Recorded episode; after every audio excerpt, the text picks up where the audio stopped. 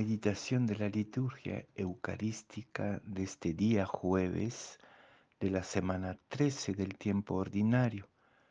La primera lectura viene del libro del Génesis capítulo 22 versículos 1 a 19 y el Evangelio de San Mateo capítulo 9 versículos 1 a 8. En aquel tiempo subió Jesús a una barca, cruzó a la otra orilla y fue a su ciudad. Le presentaron un, paralítico acostado en una camilla.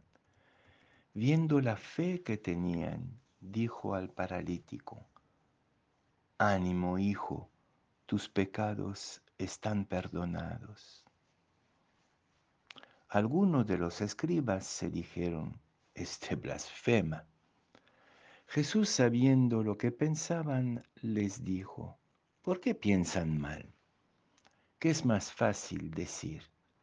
Tus pecados están perdonados o decir, levántate y anda.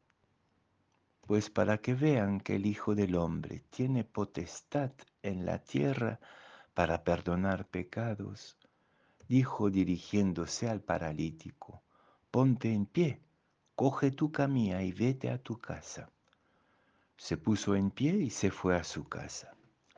Al ver esto la gente quedó sobrecogida y alababa a Dios que da a los humanos tal potestad.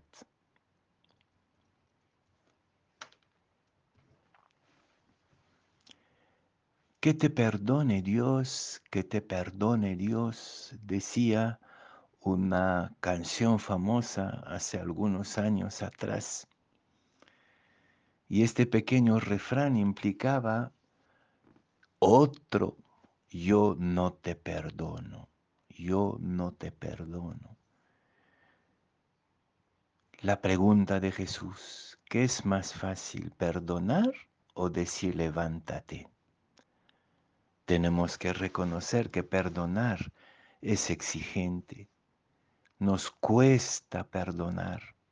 El rencor, el odio, la revancha, la venganza son sentimientos que muy difícilmente erradicamos de nuestro corazón cuando nos han ofendido.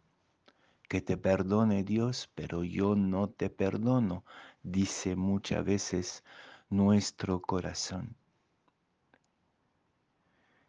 Y la verdad que el ser humano es tan complejo y a la vez tan uno, tan simple, que perdonarlo, perdonarle y levantarlo son una y sola cosa, una sola cosa.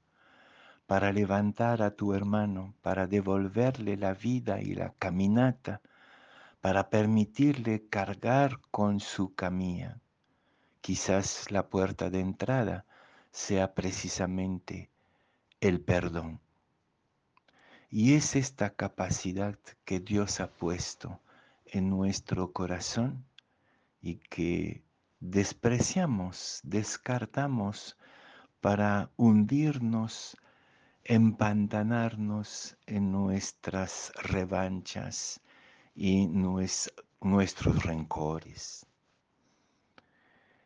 Estamos en un mundo donde ya no se perdona nada.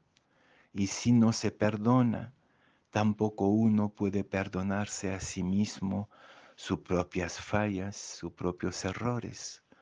¿Cuántos humanos están como constantemente humillados por las metidas de patas de su vida, que van arrastrando año tras año porque nadie les dice levántate y carga con tu camilla. Son perdones entre personas, entre parejas, entre amigos, entre hermanos, entre vecinos, largos odios que se envenenan y paralizan completamente las relaciones en nuestra oscuridad, la puerta de entrada de la vida, la puerta de entrada de una nueva libertad y capacidad de relacionarnos como hermanos es el perdón. ¿Qué significa perdonar? Quiere decir, te doy mi confianza más allá, más allá de los hechos, más allá de la ofensa, más allá de tus metidas de patas. Te vuelvo a dar mi confianza porque tú eres muchísimo más que lo que hiciste. Y es eso el problema de nuestra sociedad, donde limitamos y confundimos a la gente con sus actos negativos y con sus errores. ¿Cómo dar una nueva oportunidad, incluso cuando el error ha sido fatal? ¿Cómo trabajar esta apuesta por el misterio del otro más grande que sus acciones y que sus errores? Ahí está nuestra buena noticia de hoy. El hombre se levantó, cargó con su camilla, cargó con su pasado, cargó con la fatalidad de sus errores y volvió a ser un hermano, un ser libre, capaz de palabra, capaz de una mirada recta en los ojos, capaz de alegrarse de nuevo. Y lo que nos dice Jesús es que esta capacidad de perdón y de ser perdonados la tenemos todos. El Hijo del Hombre es Jesús, por supuesto, pero también el Hijo del Hombre eres tú y soy yo. ¿Qué es más fácil, perdonar o decir levantarte? levántate. Creo que las dos iniciativas van de la mano, van a la par. Que hoy día sea el día de los hijos y las hijas de los humanos, del Hijo del Hombre, es decir, de esta capacidad de apostar por el otro en su misterio, en su parte de luz, en su parte de divinidad, más allá de la oscuridad, más allá del entrampamiento de nuestros conflictos.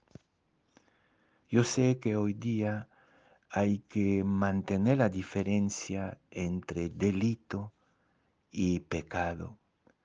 El pecado se perdona 77 veces 7, como dijo Jesús a Pedro 77 veces 7 al día.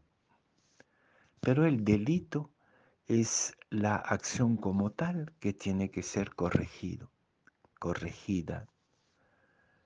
El que se sabe perdonado puede corregirse, puede corregir el delito y reparar, reparar hasta donde pueda. Acuérdense de la bella historia de saqueo que al ser perdonado repara el delito cometido. En la iglesia, en la sociedad, hay cantidad de delitos pendientes que necesitan ser reparados de una u otra manera.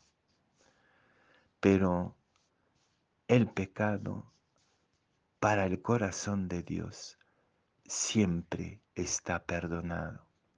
Siempre somos gente perdonados antes, durante y después del error. Hoy día démonos la oportunidad de perdonar y de ser perdonados, especialmente con las personas con quienes más nos cuesta.